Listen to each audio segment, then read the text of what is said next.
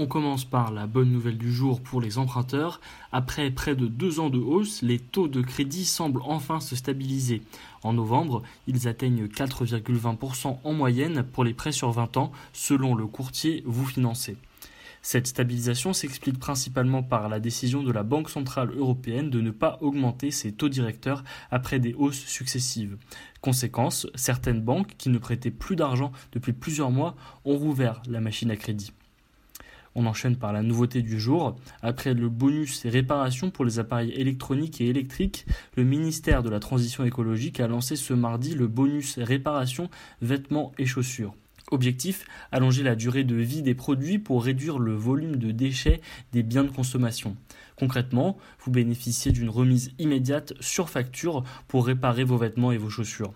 Un coup de pouce qui peut aller jusqu'à 25 euros selon la prestation. On poursuit avec l'info pratique. Un tiers des recruteurs travaillant avec Pôle Emploi ne sont pas satisfaits de la pertinence des profils qu'ils reçoivent. Face à ce problème, l'agence a mis en place un nouveau dispositif, compétences validées. Ce service numérique gratuit permet d'obtenir une validation des compétences par d'anciens employeurs. Cet outil est ouvert à tout demandeur d'emploi, quel que soit son niveau de diplôme. Le seul prérequis est une expérience professionnelle d'au minimum 60 jours, consécutifs ou non. Capital vous éclaire sur ce nouveau service de Pôle emploi. Et pour terminer le chiffre du jour, plus de 400 millions de timbres sont vendus chaque année. Mardi 7 novembre, Emmanuel Macron a dévoilé le nouveau visage de Marianne présent sur les timbres de la Poste.